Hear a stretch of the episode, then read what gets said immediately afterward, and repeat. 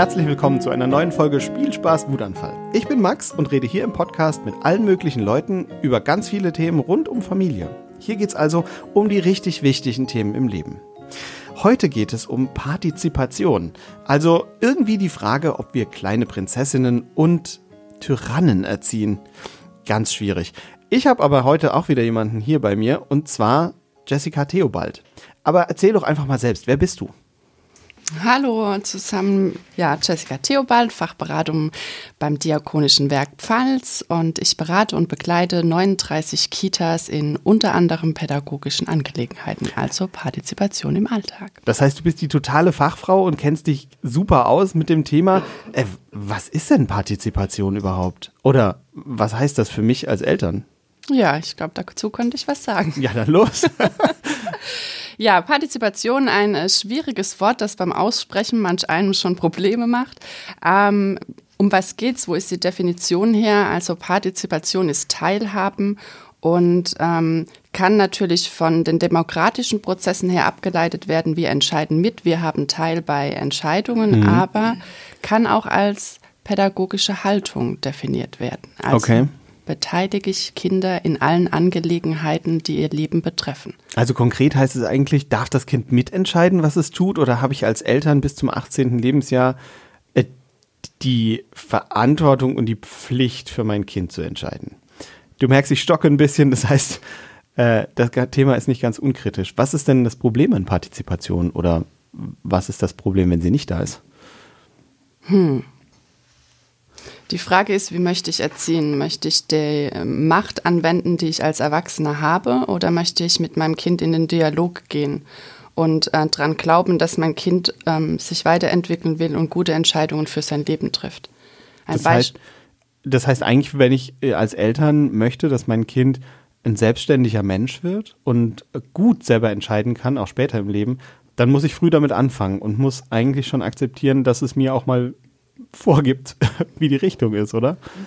Genau, vorgibt vielleicht, wie die Richtung ist, dass wir ihren Gefühlen und Bedürfnissen natürlich äh, berücksichtigen, aber ein Kind kann manche Dinge nicht alleine entscheiden. Also bin ich im Auto angeschnallt oder Licht, das äh, ist, ist kein Thema, über das wir ähm, diskutieren können, mhm. aber wir können darüber diskutieren, ob wir die Gefühle des Kindes wahrnehmen, dass es jetzt zum Beispiel gerade im Auto sehr heiß ist und dass es nicht angeschnallt werden will ja. und es dem Kind spiegeln und sagen, oh ja, mir ist es auch sehr heiß. Wir gehen erstmal raus, wir machen die Türen vom Auto auf und ja. vielleicht habe ich so einen kleinen Handventilator, den nehmen wir mit. Also wie gehe ich drauf ein? Zwinge ich dieses Kind sich da reinzusetzen, vielleicht sogar, ähm, wenn es noch klein ist, mit körperlicher Gewalt und es wird einfach angeschnallt? Oder ist dieser Weg, dass ich das Kind mit seinen Gefühlen wahrnehme und das in meinen Entscheidungsprozess mit einfließen lasse. Okay, also es geht eigentlich im Grunde darum, ob wir mit dem Kind gemeinsam entscheiden oder für das Kind entscheiden?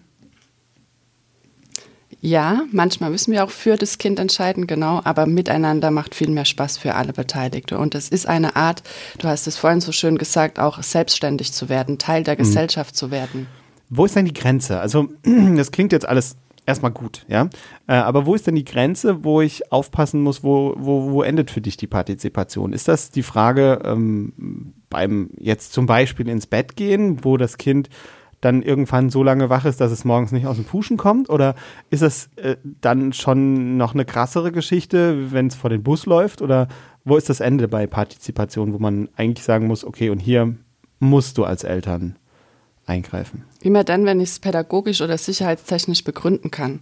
Also anschnallen im Auto und zurück zu diesem Beispiel, das mhm. kann nicht diskutiert werden, das hat Sicherheitsfaktoren. Und so ist es auch mit dem Schlafen. Ein kleines Kind kann nicht einfach äh, die Nacht zum Tag machen. Irgendwann muss sich das Gehirn erholen, das Kind muss zur Ruhe kommen. Wir haben Unfallstudien, die mhm. klar belegen, Kinder, die übermüdet sind, die stürzen häufiger als also all solche Dinge. Ja. Aber die Art, wie ich das zu Bett gehen begleite oder auch hier wieder, dass ich wahrnehme, oh, du bist noch ganz aufgedreht, komm, wir legen uns jetzt noch mal hin und lesen ein Buch. Also mhm. dieses, dieses Akzeptanz, was das Kind eigentlich möchte, aber mit dem Wissen, was gut für ihn ist, uns da sanft hinzuführen.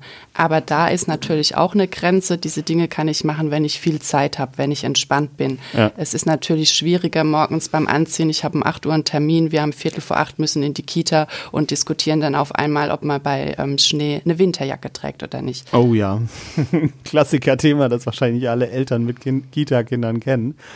Äh, ich war, glaube ich, auch immer chronisch zu dünn angezogen. Ich bin auch mal als Kind mit dem Schlafanzug in die Schule gegangen und es war, naja, äh, machbar. Aber na gut, ich war auch der Typ, ich vergesse meinen Ranzen zu Hause. Nicht, nicht ganz so wunderbar. Äh, weil irgendwann merkt man, es war jetzt nicht die klügste Entscheidung, den Ranzen zu Hause stehen zu lassen. Aber wunderbar, deine Eltern haben dich nicht äh, gezwungen, also ich würde jetzt nicht auf das Ranzen zu Hause stehen lassen eingehen, das hat weniger mit Partizipation zu tun, aber dein Schlafanzug. Also deine Eltern mussten aushalten, dass du mit Schlafanzug in die Kita gehst und was die Leute da wohl sagen werden mhm. und was die Lehrerin denkt, aber letztendlich, du bist nur einmal mit Schlafanzug in die, Ki äh, in die Schule gegangen. Das weiß ich tatsächlich oh. gar nicht, ob das so war.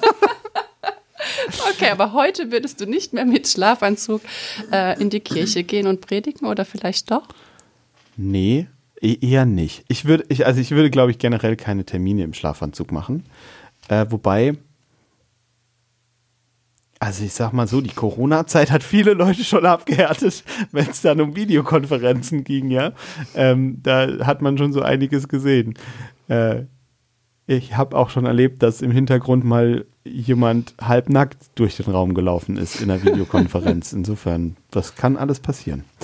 Ähm, ich glaube aber, das ist ein, ein ganz anderes Thema und wir sollten wieder zurück zu dem Kind, das keine Jacke anziehen will. Äh, wenn ich das merke als Eltern, mein Kind sträubt sich gerade wahnsinnig gegen die Jacke oder keine Ahnung, gegen das Stirnband oder die Mütze, was mache ich dann?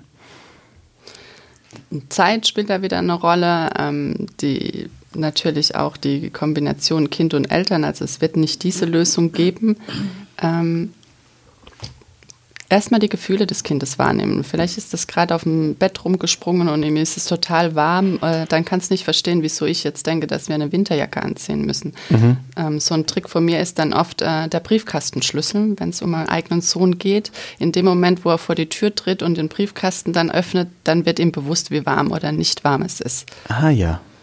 Oder auch, ähm, wenn es darum geht, die Lieblingsjacken. Also die Frage ist, möchte das Kind tatsächlich diese Winterjacke nicht anziehen oder ist es viel wichtiger, dass jetzt diese Kuscheljacke, die so orange und cool ist und aussieht, mhm.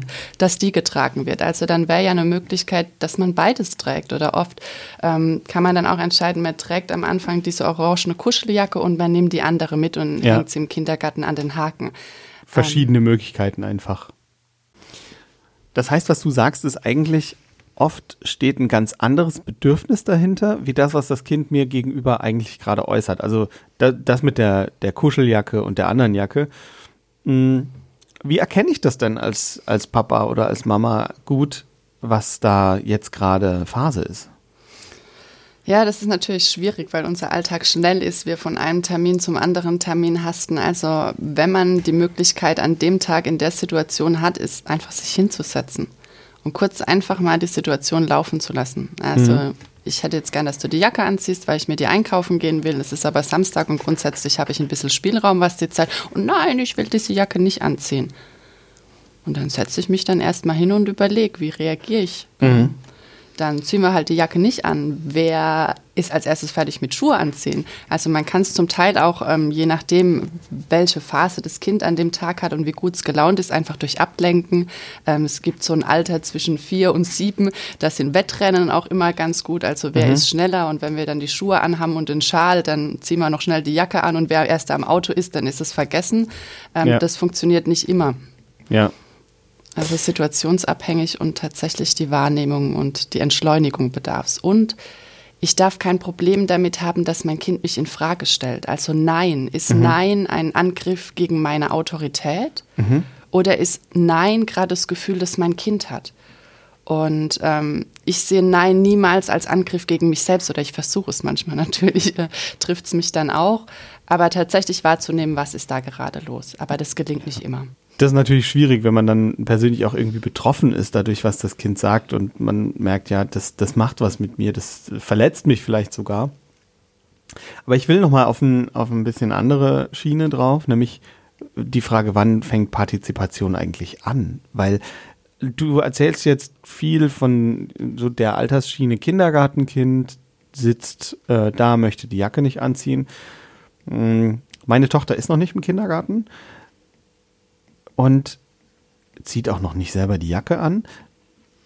aber sie entscheidet, glaube ich, auch schon bei gewissen Dingen mit. Also da fängt es zum Beispiel an, möchte ich diesen Keks jetzt essen oder möchte ich lieber die Brezel mit dem Hund teilen? So, ja. Äh, wo fängt Partizipation denn eigentlich an? Von der ersten Sekunde. In der Beziehung zwischen dem, den Eltern und dem Kind. Das ist früh. Das ist sehr früh. Ja. Aber äh, wie, wie merke ich das? Also ich erinnere mich noch ziemlich gut an diese ersten Wochen äh, bei uns und da hatte das Kind gefühlt nur so ähm, sehr wenig Äußerungen.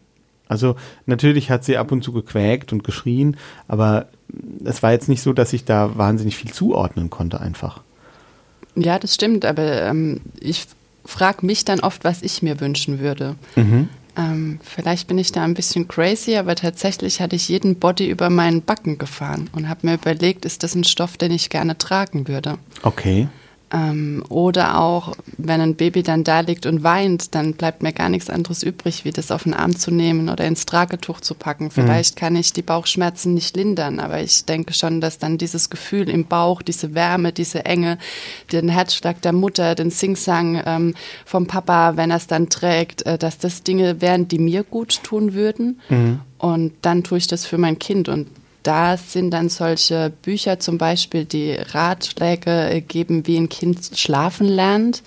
Ähm, Kontraproduktiv. Genau, also ja. wir haben das auch bei unserem ersten Kind gemacht und es gab diesen Moment, wo ich weinend vor der Schlafzimmertür saß und mein Kind weinend im Bett lag und diese Bücher waren da und dann kam ein Mann und hat gesagt, bist du verrückt? Geh da rein und nimm dieses Kind. Und wenn wir es nächtelang tragen, wenn das das ist, was dich und das Kind beruhigt und ja. glücklich macht, dann werden wir das tun. Also du hast das tatsächlich selbst erlebt? ich habe es selbst erlebt. Krass. Also ich, ich höre das immer, ähm, weil das eher so, ich würde sagen, meine Elterngeneration ist, die mit diesen Büchern noch geschafft hat. Äh, und diese, die, diese Horrorvorstellung, die jagt quasi äh, viele Eltern heutzutage, glaube ich. Also gerade mit meiner Frau ist es halt so, dass sie genau weiß, in welche Richtung sie nicht will. Und genau das war sowas. Und wir haben uns von Anfang an gesagt, nee, wir lassen das Kind nicht schreien. Wir machen da keinen Unsinn. Und wenn das Kind öfter mal bei uns pennt, ist auch okay. Ich meine als, als Eltern macht man sich nicht äh, macht man sich ja nicht, nicht oft äh, irgendwelche Luftschlösser, die dann doch nicht funktionieren, so nach dem Motto, ja, das Kind schläft dann ab dem äh, ersten Lebensjahr komplett im eigenen Zimmer. Mhm, ja. ich weiß nicht. Aber die, ähm, diese Bücher sind schon auch einfach gefährlich, glaube ich, oder? Absolut. Und das ist so schön, dass sich das so viel gewandelt hat in den letzten Jahren. Ähm, ich hatte ja eine Wette am Laufen, wie alt du eigentlich bist. Und oh, insofern okay. bin ich dann, wenn man überlegt, wie alt mein Sohn ist und wann ich ihn bekommen habe, plus unsere Altersdifferenz, bin ich vielleicht sogar eher im Alter deiner Eltern. Ich weiß es nicht, aber ähm, wie war das mit der Wette? also erstens, mit wem hast du gewettet? Zweitens, um was hast du gewettet? Und drittens, was hast du getippt? Ja, es gab diese Momente, wo ich überlegt habe, wer hier noch gut in diesem Podcast ähm, auftreten könnte, mit dir gemeinsam sich unterhalten könnte und gewinnbringend wäre für die Zuhörerinnen und Zuhörer. Und da kam ich auf Sabrina Wöhlert. Und als ich ihr am Telefon erzählt habe, dass ich sie gerne dir vorschlagen würde, ob das okay mhm. wäre, wenn ich ihre Kontaktdaten weitergebe, hat sie direkt in diesem Augenblick äh, deinen Namen gegoogelt und äh, Bilder gefunden. Gesagt, um was? Gottes Willen, bitte, bitte nicht, bitte nicht, bitte nicht googeln. Und somit war die Überlegung, wie, der ist schon Pfarrer, wie alt ist er denn? Und ähm, dann hat sie eine Einschätzung abgegeben und ich habe eine Einschätzung abgegeben und dann haben wir um ein italienisches äh, Essen gewettet äh, bei unserem Lieblingsitaliener in Speyer. Wer hat gezahlt? Ich habe gezahlt. Okay. Also du hast verloren. So würde ich das jetzt nicht sagen, aber ich habe gezahlt. also das Essen gab es auf jeden Fall sehr gut. Ähm, wir wissen jetzt immer noch nicht, wie alt ich bin, das macht aber auch nichts. Äh, wir gehen zurück zu den Kindern, die schlafen lernen. genau, also ich glaube, die, ähm, die Bücher haben eine gewisse Gefährlichkeit deswegen, weil sie auch traumatisieren, oder? Absolut. Also ich bin traumatisiert. Äh, wie, wie merkst du das? Als ich mit dir äh, darüber gesprochen habe vorhin, hatte ich dieses Bild ähm, im Kopf, als ich vor der Tür saß und geweint habe. Und auch dieses ja. Gefühl kann ich heute noch direkt herauf beschwören. Okay. Ja, äh, wobei auch Kinder ja auch traumatisiert wurden dadurch, oder? Oder bleibt das bei den Kindern eigentlich nicht hängen? Da müssten wir jetzt tatsächlich einen Psychologen fragen. Ich glaube, dass ja. Gefühle hängen bleiben können, aber Kinder sind auch resilient. Also, ja. ähm, okay, also es macht auch viel, viel mit den Eltern und äh, vielleicht auch mit den Kindern, aber die Kinder wissen es nicht so genau. Nee, also ich kann, dir, kann mir das gut vorstellen. Ich habe nie das Problem gehabt, dass wir da so intensiv äh, Krisen hatten. Die größeren Krisen waren immer so, wenn äh, das Kind gar nicht nachts schlafen wollte. So eine Stunde, anderthalb Mal zwischendurch wach und das mehrfach pro Nacht.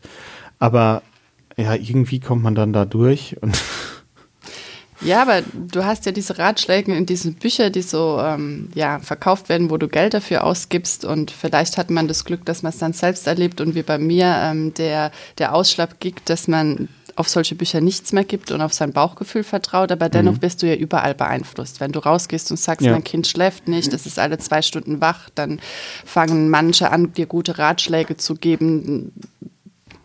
Ähm Von solchen Ratschlägen hören wir hier im Podcast tatsächlich ja relativ häufig ähm, die, die dann eher Schläge sind und äh, oft auch sehr unsinnig und nicht so einfühlsam.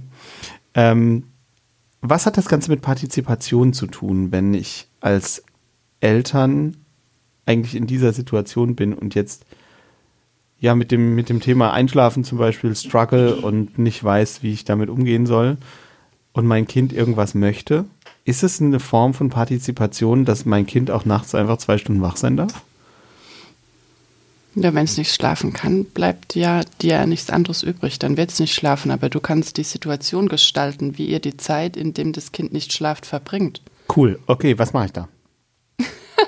Und da sind wir wieder bei diesen Büchern, die wir ablehnen. Ja. Auch da wird es natürlich keine Lösung für jeden geben. Also ja. ist es ein Kind, das dann einfach in, im stillen Licht und mit einem mit einem Musikspiel ähm, neben dir liegt im Bett, holst du es zurück, ähm, vielleicht ähm, mit einem Beistellbettchen oder ist es eine Lösung, die die Familie gar nicht tragen kann? Also man kann auch hier nicht sagen, das ist das Beste, weil wenn wir überlegen, ob wir kleine Tyrannen oder Prinzessinnen erziehen, dann immer dann, wenn wir als Eltern über unsere Bedürfnisse hinweggehen gehen. Mhm. Also wenn ich sage, ich möchte kein Beistellbett, weil ich einfach diese Ruhe für mich brauche, dann ist es für die Eltern diese Lösung nicht für diese zwei Stunden in mhm. der Nacht. Vielleicht ist es dann ein Schaukelstuhl und eine warme Decke und die Mama sitzt dabei. Mhm. Oder es ist dieses Tragetuch, dass ich sage, ich bin sowieso diese zwei Stunden äh, wach, dann gehe ich eine Runde um den Block laufen ähm, und, und habe mein Workout noch dabei oder die tausend ja. Schritte oder was auch immer, was ich am Tag gehen will. Also da gibt es ganz viele Lösungen. Es ist nur wieder, was brauche ich? Was braucht mein Kind und wie können wir im Endeffekt eine Art Win-Win-Situation für uns beide bekommen, sodass wir diese zwei Stunden bestmöglich überstehen und genau. Habt ihr auch Stories, bei denen euer Kind irgendwo mitentscheiden wollte und ihr hattet ein bisschen ein Problem damit oder habt ihr irgendwas erlebt, bei dem euer Kind euch eigentlich gut mitgenommen habt, dann erzählt es uns. Zum Beispiel an post.spielspaßwutanfall.de oder schreibt uns bei Instagram oder Facebook. Natürlich könnt ihr uns auch weiterhin Sprachnachrichten schicken per WhatsApp an 01522 6489 791. Wir freuen uns auf eure Geschichten.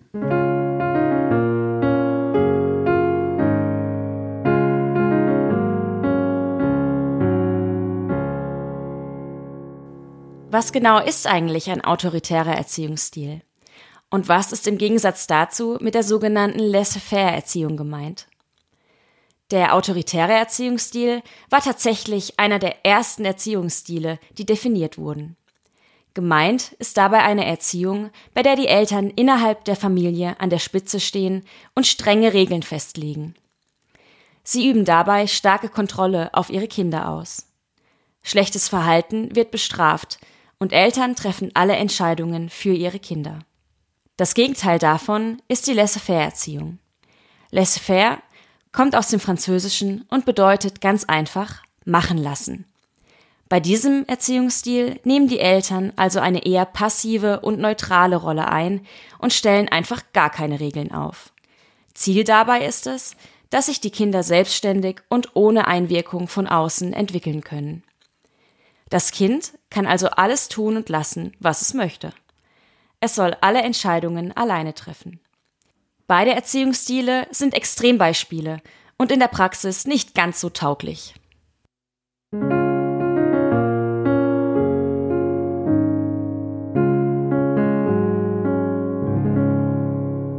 Ich habe noch mal eine Frage. Du hast gerade die Prinzessinnen und die Tyrannen erwähnt. Ähm, Partizipation scheint ja in der Kritik zu stehen bei manchen Leuten. Oder die Beteiligung von, von Kindern an, an Entscheidungen scheint ja ein bisschen auch äh, kritisch gesehen zu werden, sage ich mal. Wenn ich jetzt höre, erziehen wir so kleine Tyrannen und Prinzessinnen. Was hat es damit auf sich? Da müsste man differenzieren. Also ich glaube schon, wenn man Partizipation als laissez-fairen Erziehungsstil betrachtet, dann kommen wir in die Gefahr tatsächlich, dass Kinder alles mitentscheiden, aber auch, dass wir sie überfordern, dass sie Dinge entscheiden. Gehen wir zurück zu diesem, wann gehe ich schlafen, die sie einfach für sich noch gar nicht entscheiden können. Mhm. Ähm, und die Gegenseite wäre der autoritäre Erziehungsstil. Genau, Partizipation ist natürlich kein Erziehungsstil, aber es ist eine Haltung. Mhm. Ähm, und mein Kind darf ja nicht alles. Also wir haben schon gesagt, dass, wir, dass, dass es bedeutsam ist, was ist wichtig für ein Kind. Wir haben einen Background von Wissen, das ein Kind gar nicht haben kann. Mhm. Aber Kinder wollen ko kooperieren und sie wollen wachsen und das gemeinsam ähm, mit Eltern aushandeln. Ja. Und ähm, de deine Tochter hat, hat die Windel voll. Und ja. ähm, es ist in einem Maß, dass es tatsächlich von, von außen schon sehen kann. Oh, und furchtbar. Du merkst aber, sie möchte nicht genommen werden. Jetzt gibt es die Möglichkeit, das Kind einfach zu lassen und zu sagen, ich merke, es möchte er jetzt nicht, es spannt die Fäustchen an und es macht einen ja. ganz kritischen Gesicht. Aber du weißt als Erwachsener, es ist wichtig, A, aus Hygienegründen, ja. sonst wird der schöne Teppich versaut und dennoch dann ist es ja auch noch so, dass das Kind wund werden würde, wenn Fall. es ähm, länger so sitzen bleibt. Und du würdest dich aber nähern von vorne, zum Beispiel nicht von hinten. Du würdest es ansprechen, deine Tochter, und würdest sagen, Schatz, ich weiß, du, du willst jetzt gar nicht hochgenommen werden, aber mhm. wir machen das jetzt gemeinsam. Und du würdest Quatsch auf dem Wickeltisch machen. Und das wäre Partizipation. Ja. Du hast das Wissen, dass die Windel gewickelt werden, äh, die Windel gewechselt werden muss. Du weißt, dass dein Kind nicht will und diese Dinge fließen zusammen in deine Interaktion mit dem Kind ein. Aber ich überfahre sie dabei nicht, sondern ich bin im Prinzip so, dass ich versuche, sie möglichst in den Prozess mitzunehmen. Genau. Also bei uns ist es zum Beispiel so, dass auf dem Wickeltisch grundsätzlich, weil sie immer am Patschen ist und irgendwas in den Händen braucht und damit irgendwas spielen will, dass es auf dem Wickeltisch spezielles Spielzeug gibt. Also es gibt Dinge, die darf sie nur auf dem Wickeltisch haben. Und das sorgt dafür, dass sie dann da auch immer total geil drauf ist. So, okay, jetzt bin ich auf dem Wickeltisch und jetzt spiele ich mit dieser Cremetube. Voll cool. Also das siehst du dann richtig, äh, dass sie das, dass sie daran auch Spaß hat. Ähm, es ist eigentlich ein cooles Beispiel, weil es zeigt, dass es so, so banal ist. Aber äh, gehen wir mal zu den, zu den Kindergartenkindern über, weil ich glaube, da wird es ja dann noch mal ein bisschen deutlicher auch, wie die Kinder was äußern. Wenn das Kind jetzt unbedingt was haben will, zum Beispiel in einem Spielzeugladen oder den halben Spielzeugladen leer kaufen will, ähm, wäre ja irgendwie auch eine Form von Teilhabe, das Kind mitentscheiden zu lassen, oder? Es ist jetzt ähm, die Frage, wann man in diesen Partizipationsprozess einsteigt. Mhm. Ich lebe das mit meinem, meinen Kindern ja tatsächlich und äh, mein Sohn ist sehr willensstark. Ähm, wir haben vorm Besuch des Supermarktes schon drüber geredet, was im Einkaufskorb landet oder oh, nicht. Okay. Das heißt, ich bin in diese Situation gar nicht mehr reingegangen, weil ich wusste, äh, mein Sohn heißt Samuel und äh, die, die Autos, die da hingen, waren immer ein, ja, ein Problem für uns. Und ja. wir haben dann darüber besprochen, dass wir heute in den Supermarkt einkaufen gehen, dass das die Liste ist. Er konnte mitmalen, wir haben aufgeschrieben, aber es war auch klar, wir gehen nicht bei den Autos vorbei, aber wir hören danach entweder ein tolles Lied oder wir haben besprochen, ich habe vielleicht zufällig ein neues Buch gekauft, das ich ihm noch nicht gezeigt habe. Ja. Also es gab eine Belohnung die keine materielle Belohnung ist, wenn er diese Situation durchsteht. Also ja. einkaufen gehen ohne was kaufen. Aber es war dann auch so, dass ich beim fünften oder sechsten Mal gesagt habe, und dann, wenn du es noch einmal durchhältst, dann gehen wir hin und dann nehmen wir uns ganz viel Zeit und dann gucken wir uns alle Autos an und du darfst dir eins aussuchen. Und dann hast du ihn eigentlich an, der, an dem Entscheidungsprozess beteiligt und hast das ganze Thema über Wochen durchgezogen. Absolut. Und ich habe über Wochen nichts gekauft. Es ist bewundernswert. Äh, und wie gehst du dann mit der Oma um? Weil es gibt, also ich glaube, es gibt in jeder Familie oder in vielen Familien diese ähm, Unterminierung der äh, äh, Erziehung durch Omas und ähnliche Charaktere, die dann dem Kind mehr kaufen. Genau, und die Oma darf gerne mehr kaufen, denn die Oma erzählt auch keinen Tyrann. Die Oma möchte Ja. mehr kaufen in dem Geschäft. Also es ist ja keine, mein Also es Kind erpresst mich. Die Oma macht Partizipation, sie darf mehr kaufen. Weil, Nein, die Oma muss keine Partizipation machen. Die Oma darf machen, was eine Oma. Ich möchte als Oma dann auch vielleicht nicht immer äh, pädagogisch korrekt handeln, aber Ja. ich glaube schon, dass äh, die Kinder differenzieren können. Bei der Oma muss ich keine Schuhe ausziehen, wenn ich das Haus betrete. Bei Ja. meinen Eltern tue ich das. Und so ist es auch. Bei der Oma geht man einkaufen und kriegt vielleicht eine Süßigkeit oder ein, ähm, ein Auto gekauft, aber das äh, übertragen die in der Regel nicht auf die Eltern. Zumal ja dann nochmal besprochen wird, wenn wir heute einkaufen gehen, haben wir da eine Liste und du darfst ähm, drinnen stehen und darfst die Sachen einladen. Also wir machen ein Spiel so ein bisschen dann daraus. Ja. Und ich meide die Autoecke. ja, ja, ja, klar. Äh, aber ich finde es spannend, dass du sagst, dass das eigentlich die Erziehung nicht untergräbt. Weil das ist ja das, wofür viele Eltern auch Angst haben, dass dann, wenn die Oma sich anders verhält, dass sich die Eltern dann einfach untergraben fühlen in ihrer Autorität. Das ist nicht der Fall, sagst du? Das glaube ich nicht. Die Frage wäre, was wäre, wenn ich mit Oma einkaufen wäre? Und diese Situation würde entstehen, aber das hätte ich vorher abgesprochen. Okay, also da hilft quasi die Planung. Absolut. Okay. Was passiert, wenn wir in die Situation reinrasseln, ohne es, also es passiert ja immer mal wieder, natürlich kann man planen, was man will, aber ähm, oftmals, sag das ruhig laut, ja, Oh ja. äh, wenn man einfach reinrasselt in die Situation und dann plötzlich ist man in dieser Zwickmühle. Was machst du dann? Ja, diese äh, Zwickmühle hatte ich, äh, als Samuel drei war und äh, wir waren im großen Einkaufscenter und er hat tatsächlich etwas nicht bekommen. Die Situation habe ich nicht kommen sehen, dass wir jetzt da große Absprachen, es hat nicht funktioniert und er äh, lag äh, mitten in der Einkaufspassage auf dem Boden und hat geschrien. Und es kam diesen Moment, wo ich dachte, okay, packe ich ihn jetzt einfach, klemme ich mir ihn unter den Arm. Ähm, und dann dachte ich, nee, da ist eine Bank, die ist genau gegenüber. Ja, alle Leute gucken uns an, aber die Leute interessieren mich nicht, die sehe ich nie wieder. Ich muss jetzt eine Entscheidung für mich treffen. Und ich habe mich auf die Bank gesetzt. Ich habe gesagt, Samuel, ich bin da. Ich sehe, dass du wütend bist. Und ich sitze hier. Das heißt, du hast eigentlich seine Gefühle erstmal sich ihren Weg bereiten lassen und hast ihn wütend sein lassen und hast ihn auch als solches wahrgenommen. Und dann? Und, und auch mich wahrgenommen. Ich war total überfordert mit Ja. dieser Situation. Ich wusste endlich, ich kann jetzt einfach aus dem Bauch raus entscheiden und es lösen, weil ich unter Stress gerate oder ich gönne mir auch die Auszeit und sitze einfach da ähm, und hoffe, dass es irgendwie tatsächlich den Rauch auslöst, äh, auflöst. Ja. Und ähm, in der Situation hatte ich einfach Glück. Es war dann so, ich habe so ein bisschen Sing-Sang gemacht und immer, ich bin da, ich verstehe, dass du wütend bist, aber wir gehen da jetzt nicht zurück. Und ähm, ja, was können wir denn gleich noch machen? Wo wollen wir denn noch hin? Und habe versucht, wieder so Ausblicke ähm, zu geben und es hat funktioniert.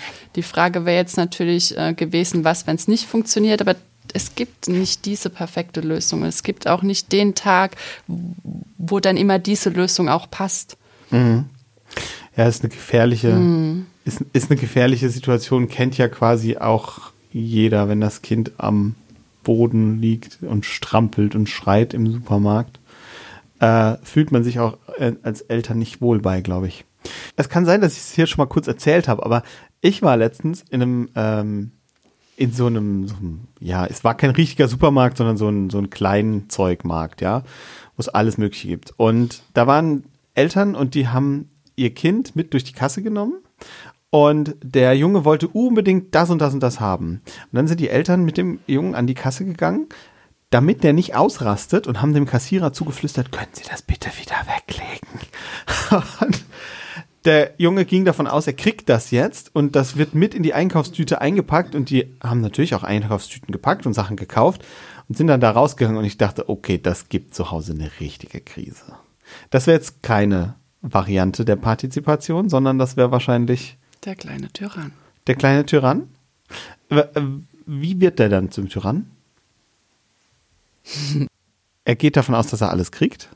Wie er zum Tyrannen wird? Das ist eine gefährliche Frage. Ja. Wie wird er zum Tyrann? Er hat oft gelernt, dass er seinen Willen bekommt und ist dadurch so stark geworden, dass die Eltern nun diese Situation fürchten, wenn er seinen Willen nicht bekommt. Okay. Das heißt, sie lassen lieber den Kassierer oder die Kassiererin das austragen und es wegnehmen, weil sie mit ihrem Kind nicht in diesen Dialog treten möchten, können, wollen. Und hoffen, dass er es vergessen hat bis zu Hause. Ja. Was wahrscheinlich nicht Dann passiert. ist er nur ein halber Tyrann. Wa- was wahrscheinlich nicht passiert, weil er dann zu Hause ausflippt. Aber da genau, kriegt aber da kannst die Eltern, mit. genau, da kannst die Eltern besser kontrollieren wahrscheinlich. Und es ist für sie leichter zu ertragen. Es ist tatsächlich schwierig, solche Situationen vor Publikum durchzustehen. Ja. Ja, ja, das glaube ich. Also ich hatte die Situation so noch nicht. Ich hatte schon ein schreiendes Kind im Kinderwagen, das halt einfach einen schlechten Tag hatte. Aber äh, auch das provoziert ja äh, die tollen Ratschläge. Aber ähm, die Situation hatte ich so noch nicht dementsprechend. Aber wie könnte ich denn verhindern, dass mein Kind in diese Richtung geht? Das heißt, muss ich dann schauen, dass es zwar seinen Willen ab und zu bekommt, aber halt nicht immer? Oder kommt es dann nur darauf an, wie wir damit umgehen? Im besten Fall ist es ja Partizipation von der ersten Sekunde an. Das Ja. heißt, ihr seid immer in diesem Austausch und diesem Flow. Und dann gibt auch ein Kind mal nach, weil es ja im Endeffekt kennt, dass du es in umgekehrter Situation auch ähm, tust. Also es ist ja ein Geben und ein Nehmen. Und Kinder haben das Bedürfnis, wir sind alle sozialen Menschen, tatsächlich in einer Beziehung zu leben, die harmonisch ist. Also es ist nicht der Wunsch eines Kindes, äh, da jetzt sich auf den Boden zu legen und seinen Eltern Ärger zu machen. Also da wäre auch immer wieder noch mal die Frage des Blickwinkels. Aber was können denn Eltern tun, wenn es schon richtig schief gelaufen ist? Also ich sag mal, wenn die letzten Jahre schon schwierig waren und sie merken, oh Mist, wir haben eigentlich zu viel ähm, zugelassen und wir haben uns den Tyrann erzogen und wir fühlen uns tyrannisiert von dem Kind oder wir haben das Gefühl, wir haben die Prinzessin zu Hause. Was wäre denn dann der Punkt, das Ruder rumzureißen? Also tatsächlich glaube ich, dass Beispiele gut helfen. Also entweder in dem Fall ein gutes Buch über Partizipation, das diese Beispiele durchspielt, oder auch ähm, die Elternerziehungsberatung einen Anspruch zu nehmen. Denn ähm, man braucht Ideen, wie man aus diesen Situationen rauskommt. Es ist nie zu spät. Es jeder Ja. Tag mit Partizipation begin kann beginnen. Also als Hot-Erzieherin ist es ja so, dass ich viele Kinder erst mit sechs Jahren kennengelernt habe. Ähm, Kinder wollen kooperieren. Also wir können jeden Tag neu beginnen damit. Also diese, diese Geschichte, dass wir dann, wenn der Sechsjährige schon weiß, er kriegt jedes Mal was, sagt, ich würde so furchtbar gern mit dir einkaufen gehen heute. Aber ich habe wirklich Angst vor diesen Situationen. Das, das setzt mich unter Stress. Ich habe jetzt die Möglichkeit, du bleibst draußen, wenn er Sex ist, könnt ihr ja auch mal kurz im Auto sitzen bleiben. Aber ich würde so gerne mit dir reingehen. Können wir irgendwie diese Situation heute gestalten? Das wäre natürlich sehr verkopft und für ältere Kinder. Aber dass es uns beiden gut damit geht. Ne? Wollen wir uns danach mit einem Eis belohnen? Aber ganz sicher, heute werde ich in diesem Geschäft äh, nichts kaufen. Und ähm, das würde dann natürlich auch runtergebrochen mit kleineren Kindern gehen. Ja. Dass man sagt, ich habe, ich will jetzt nicht mit Belohnung mit Süßigkeiten, aber ähm, Ja. man könnte ja auch wieder dieses Buch, das man schon gekauft hat, oder ein Pixie-Buch oder einfach Zeit, danach gehen wir noch kurz auf den Spielplatz. Ja. Wenn das heute gut läuft, dann gehen wir auf den Spielplatz. Oder was ich auch gerne mag, dass Samuel Marx als Müllabfuhrmann an diesem Wagen zu stehen. Und dann steht er da und hängt außen dran und klar muss ich den Wagen gut festhalten und Ja. dann darf er alles einladen. Also wir machen dann aus dem Einkaufen Spiel zum Beispiel. Ja, ähm, ja da gibt es viele Möglichkeiten. Aber Eltern brauchen solche Praxisideen, solche Möglichkeiten, wie man aus dieser Situation, die man ja dann schon sechs Jahre hatte, wie kommt man da raus? Ja. Und ähm, dieses vielleicht auf die Treppe setzen und einfach überlegen, Mist, diese Situation gefällt mir nicht. Oder bei mir im Supermarkt dann Gott sei Dank diese Bank, über die ich mich äh, heute noch freue, wenn ich an der vorbeilaufe, ähm, weil sie mir die Chance gegeben hat, nicht mein Kind zu packen, keine Ja. Macht und Autorität anzuwenden, sondern eine Lösung zu finden, die für uns beide ähm, gut war. Ja. Zum Thema Partizipation, da gibt es tolle Sachen. Also im Gegensatz auch zu den Büchern zum Thema Einschlafen, äh, Kind schreien lassen. Gibt es da was? Ja, ich mag das Buch Machtgeschichten sehr gern. Eigentlich ein Buch für Kinder über das Leben mit Erwachsenen, aber diese Kinderperspektive macht es gerade so interessant für uns, mhm. ähm, da mal reinzuschauen. Es sind zum Teil Geschichten, die Kinder erzählen, wie machtvoll Erwachsene sind, aber es ist auch immer mit ähm, ja, Wissen, mit ähm, Fachwissen bestückt für Eltern. Ist von Anne-Sophie Winkelmann. Mhm. Ähm, das Buch ist in zwei Teile gegliedert. In einem Teil wird die Perspektive der Kinder eingenommen, die erzählen Geschichten, ähm, in denen sie Macht von Erwachsenen erfahren haben. Okay. Und die andere Hälfte des Buchs ist für Erwachsene äh, geschrieben, mit äh, ja, nochmal Beispielen, wie man mit Macht und Adultismus, das ist auch ein sehr interessantes Thema. Mhm. Äh, Adultismus ist, ähm, wenn Eltern denken, dass sie aufgrund ihres Alters Dinge besser wissen. Also für mhm. das bist du noch zu klein, das kannst du noch gar nicht. Mhm. Ähm, Wäre so eine adultistische ähm, Weise oder dass zum Beispiel ähm, Kinderkleiderschränke so gebaut werden, dass Kinder sie gar nicht nutzen können, um sich selbst anzuziehen, weil die ja. Kleiderhaken einfach äh, hoch sind. für Erwachsene sind. Ja. Ähm, das wäre adultistisches Verhalten von Adult-Erwachsenen. Ja, genau. Wir verlinken euch das Buch in den Show Notes und posten es euch auf jeden Fall äh, nächste Woche auf Instagram. Das heißt, ihr könnt euch mal anschauen, was Jessica da empfiehlt.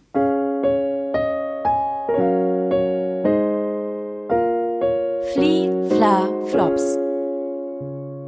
Und damit sind wir wieder in unserer beliebten Rubrik Flie, Fla, Flops. Jessica, du hast Flops mitgebracht. Willst du mit deinem ersten direkt einsteigen? Siehst du nicht, dass ich gerade spreche? Oh, fies. Warum ist das, warum ist das so böse? Warum ist das total gegen Partizipation? Das Bedürfnis des Erwachsenen wird über das Bedürfnis des Kindes gestellt, ohne mhm. tatsächlich zu reflektieren, was braucht das Kind gerade. Also es ist so diese klassische Situation, ähm, die Mama telefoniert, ähm, mhm. vielleicht jetzt gar nicht mit dem Chef, sondern mit einer Freundin und dann kommt das Kind und äh, zieht an der Hose, an der Jacke und äh, möchte was loswerden. Mhm. Und unser Bedürfnis als Erwachsene weiter zu telefonieren, nimmt oft gar nicht wahr, was mit dem Kind gerade ist, das neben mir steht. Ja, aber was, was kann ich denn dann machen? Ich will ja trotzdem telefonieren. Genau, ich möchte trotzdem telefonieren, also tatsächlich das Kind erstmal wahrnehmen, macht mir das gleich in die Hose, ist vielleicht irgendwas ganz Akutes, das ja. Geschwisterteil hat gerade die äh, Finger irgendwo eingeklemmt und bräuchte Hilfe oder ist es ein Bedürfnis, das warten kann und dann kann ich das sagen. Du, die Mama braucht noch drei Minuten. Wir setzen uns kurz hin, komm mal, komm mal kriegst meinen Stift und mein, mein Block. Also auch wieder die Idee, mhm. diese Situation kurz, wenn es nur eine ja, nicht sofort dringliches Bedürfnis des Kindes ist. Aber ich mag weiter telefonieren. Das ist auch letztendlich das, was ich tun werde. Aber ich nehme das Bedürfnis des Kindes wahr. Und ich übergehe es nicht. Und ich übergehe es nicht. Okay. Dein zweiter Flop. Mein zweiter Flop. Dafür bist du noch zu klein. Das hatten wir gerade schon mit dem Adultismus. Äh, warum ist das so ein Problem? Weil wir grundsätzlich voraussetzen, dass ein Kind etwas nicht kann, was es noch gar nicht ausprobiert hat. Vielleicht kann es es doch oder in eine andere, andere, andere Art und Weise. Mhm. Und also bring mal ein Beispiel. Wo ist das ganz typisch? Meistens in Situationen, mir fällt jetzt gar keine konkret ein, äh, in Situationen, in denen Eltern was zu, für zu gefährlich halten oder zu diffizil für Kinder wie ähm, sieht es zum Beispiel aus mit in der Küche irgendwie Gemüse schnippeln oder so? Ja, zum Beispiel. Wenn die Eltern Angst hätten, dass das Kind noch zu klein ist, ja. zum, zum Karottenschneiden zum Beispiel, die haben viel Widerstand, da muss ja. man viel Druck ausüben ähm, dann wäre es aber doch die Idee, dass sich das Kind die Karotten waschen lassen oder dass es einen Schäler bekommt oder mhm. man das gemeinsam macht. Die Mama hebt Karotte, das Kind oder der Papa und das Kind setzt das Messer an. Also auch mhm. da gibt es wieder Möglichkeiten, dass ich das Kind sich weiterentwickeln lasse. Ja. Ohne, und ich sage, du bist dann noch zu klein du für. Du bist nicht zu klein dafür. Dein dritter Flop. Ach komm schon, den haben schaffst du auch noch. Dass der Satz schwierig ist, das haben wir in der letzten Folge schon gehört. Kerstin Awan hat da mit uns ganz ausführlich drüber gesprochen. Hört doch einfach nochmal rein. Was ist dein vierter Flop? Solange deine Füße unter meinem Tisch stehen. Oh, der Killersatz. Der Killersatz. Der ist äh, wirklich schwierig, aber kannst du vielleicht nochmal fachlich einordnen, warum? Also, dass es sich schlecht anfühlt, wissen, glaube ich, alle, aber warum ist es fachlich auch schwierig? Das ist ein Satz, der trieft vor Macht und vor Autorität. Also mhm. das Kind hat keine Rechte, hat, die Argumente werden nicht gehört, mhm. spielen keine Rolle, denn der Tisch gehört jemand anders und es hat sich zu fügen. Mhm. Eigentlich ein äh, Totschlagargument und keine Möglichkeit, in Diskussion oder Diskurs zu gehen. Ja, das ist einfach immer schwierig. Also damit mache ich ja auch letztendlich meine Beziehung ein bisschen kaputt weil ich gar nicht das Gegenüber richtig wahrnehme. Ne? Ich nehme das Gegenüber nicht richtig wahr und ich möchte Kinder, die nicht denken und keine eigene Meinung haben, sondern die einfach mhm. nur folgen. Also es ist auch für die Zukunft tatsächlich schwierig, ähm, wenn man Dinge nicht abwägt, wenn Kinder nicht lernen, dass sie eine Entscheidung treffen, aber dann auch wieder zurückrudern können. Mhm. Ähm, dass man ja vielleicht auch argumentieren muss, also auch im ja, in vielen Sinne, in, in, Politik, aber auch in der Gesellschaft ist es wichtig, dass wir Punkte von verschiedenen Facetten beleuchten. Mhm. Und wenn wir nicht mit unseren Eltern diskutieren können, ähm, ja, mit wem dann? Ja, in der Tat. Dein fünfter Flop. Betrifft auch die Mittagsessenssituation, die ist sehr machtbehaftet. Mhm. Und der Flop wäre, wenn der Teller nicht leer gegessen wird, dann bekommst du auch keinen Nachtisch. Ah, auch nicht nett und auch irgendwie über den Willen des Kindes hinweggesetzt, ne? Wenn ihr zum Thema Essen nochmal in die fünf Flops von letzter Folge reinschauen wollt, dann guckt doch mal bei uns auf Instagram vorbei. Da haben wir die fünf Flops auch nochmal für euch gepostet.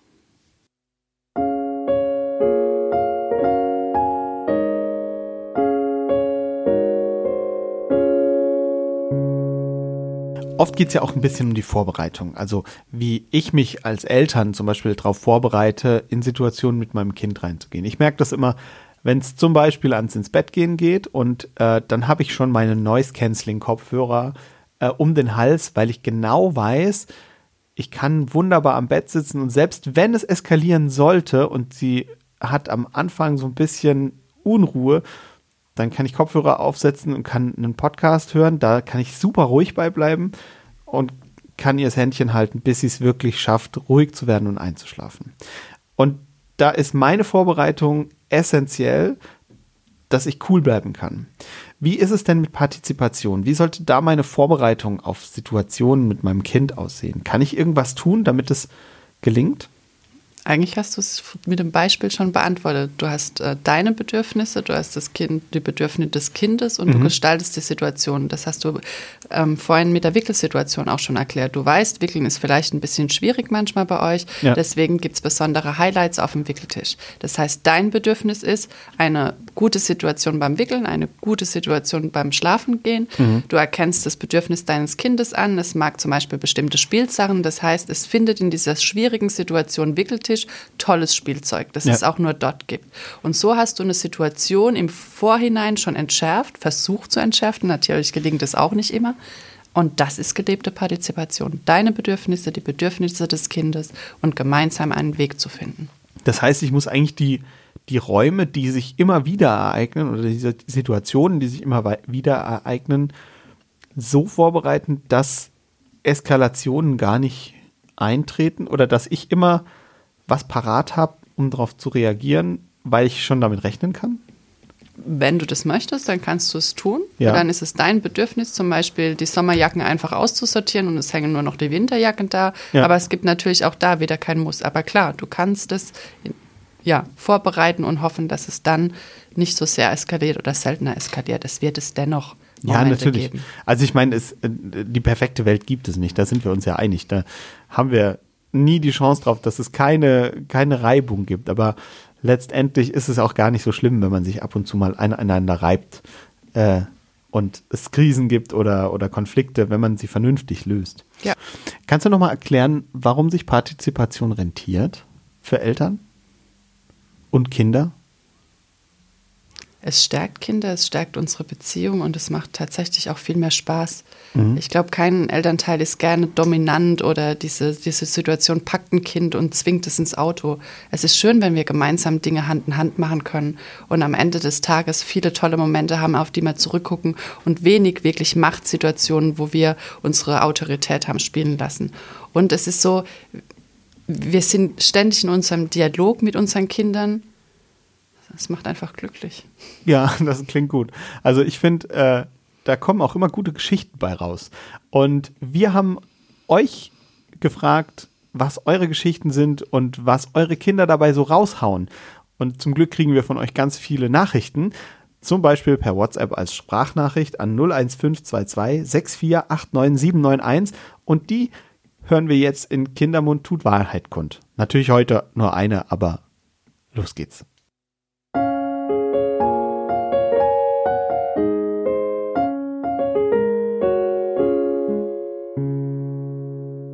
Hi, ich bin Dennis. Und ich liebe den Satz, ich kann das alleine. Im vergangenen Sommer auf der Kinderfreizeit haben wir Biertische und Bierbänke aufgebaut. Und da haben zwei Achtjährige einen ganz großen Biertisch getragen und wollten absolut keine Hilfe. Und sag schon, was passiert? Der Türrahmen hatte eine Macke, aber egal. Sie haben es hinbekommen und am Ende stand der Tisch. Und die beiden waren stolz wie Bolle.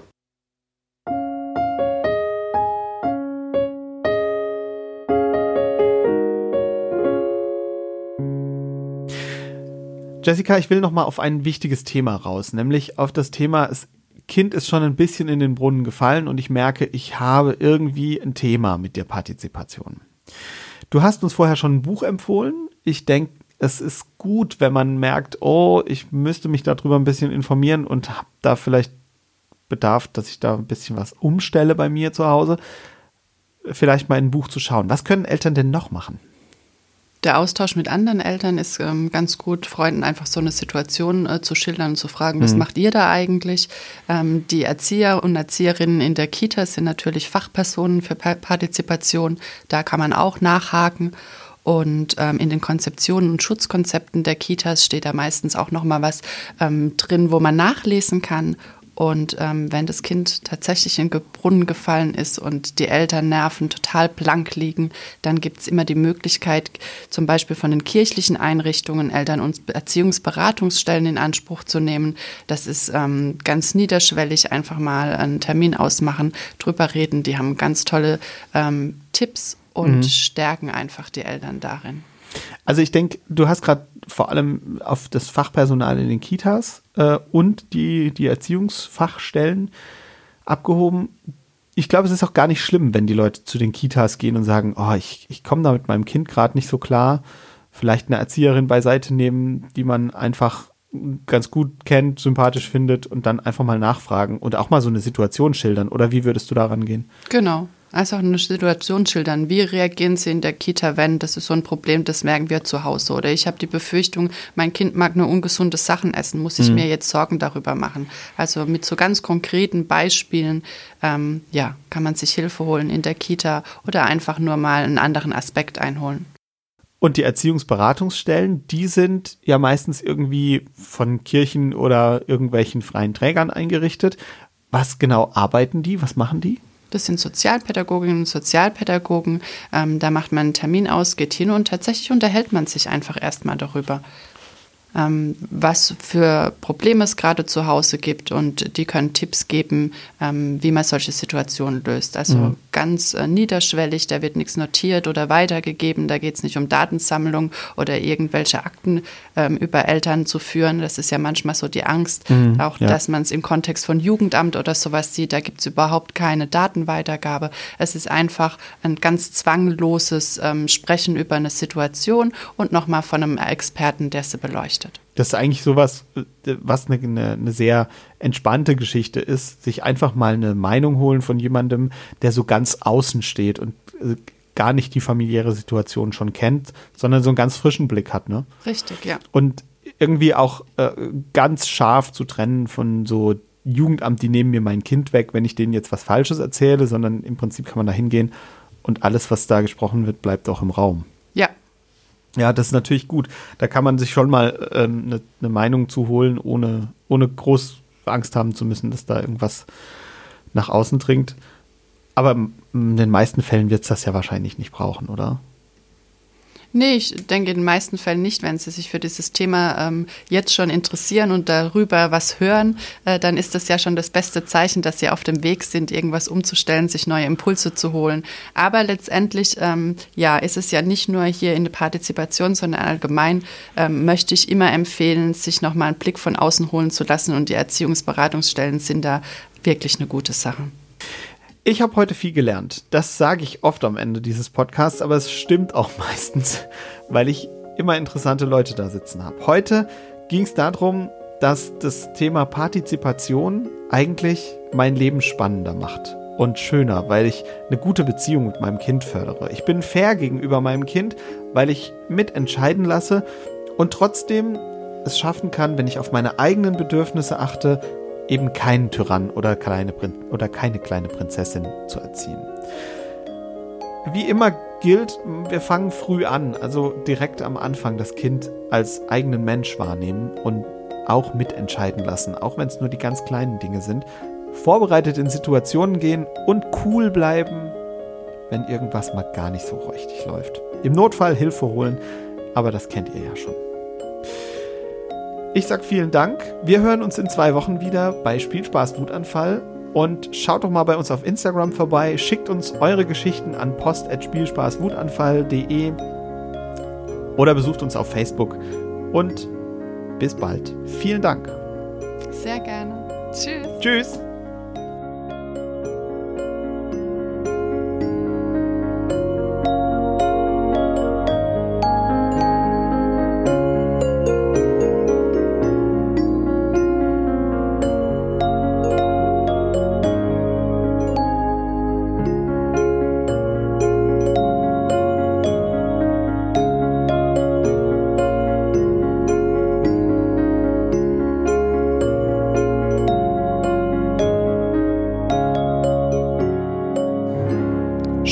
Wutanfall ist ein Podcast der Evangelischen Kirche der Pfalz.